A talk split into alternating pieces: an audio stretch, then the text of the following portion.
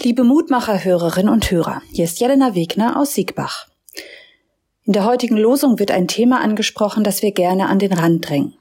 Wir Menschen sind sterblich. Das ist das Einzige, was wir ganz sicher über jedes Leben sagen können. Eines Tages ist es zu Ende gelebt. Unser Leben, wir sterben. Manche früher, manche später. Die Losung heute lautet, der Herr tötet und macht lebendig führt ins Totenreich und wieder herauf. Es ist ein Satz aus dem ersten Buch Samuel Kapitel 2 Vers 6. Ein Satz aus dem Lobgesang der Hanna.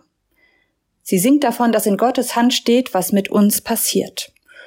Und es kann helfen zu wissen, da ist einer, der wacht über mein Leben. Der hat etwas mit mir vor, hat einen Plan. Das gibt Halt, wenn so vieles unsicher ist. Und trotzdem nicht alles im Leben gefällt mir und vieles fordert mich auch arg heraus vor allem wenn das Sterben vorzeitig passiert oder wenn ein Mensch in ein trauriges oder armseliges Leben hineingeboren wurde, aufgrund von Armut oder durch Gewalt von Kindesbeinen an. Immer wieder stellen wir deshalb die Frage, warum? Eine Antwort darauf gibt es nicht. Hannah hat wahrscheinlich auch oft ihr Warum in den Wind geschrien, kinderlos, wie sie war mit der Sehnsucht nach einem Kind. Und immer wieder hat sie gebetet. Eine Antwort ist ausgeblieben, aber irgendwann, da hat sich ihr Leben zum Guten gewendet und ihr wurde geschenkt, wonach sie sich gesehnt hat. Das ist leider nicht immer der Fall. Wie oft beten Menschen und bitten um Heilung für ihr Kind, den Geliebten oder sich selbst, und dann kommt doch das Unvermeidliche, der Tod. Was mir deshalb Hoffnung gibt, ist der jeweils zweite Teil der Losung. Der Herr tötet und führt ins Totenreich, heißt es auf der einen Seite, aber eben auch, der Herr macht lebendig und führt wieder herauf.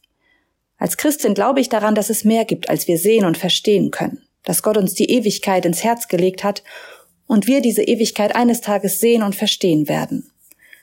Ich glaube daran, dass all unsere Warums am Ende eine Antwort finden.